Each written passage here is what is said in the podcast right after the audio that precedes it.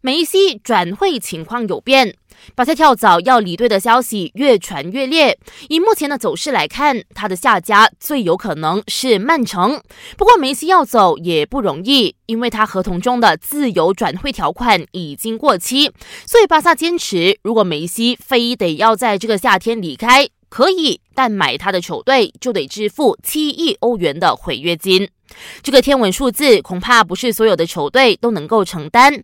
不过梅西呢，也不想与巴萨对簿公堂，毕竟他们有二十年的感情，所以目前他让律师与高层谈判，争取和平解决问题。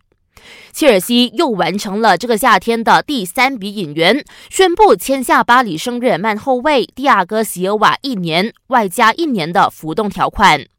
随着汤尤杯决赛圈确定如期在今年十月三号开打后，日本政府也亮起绿灯，允许日本羽球队到丹麦参加比赛。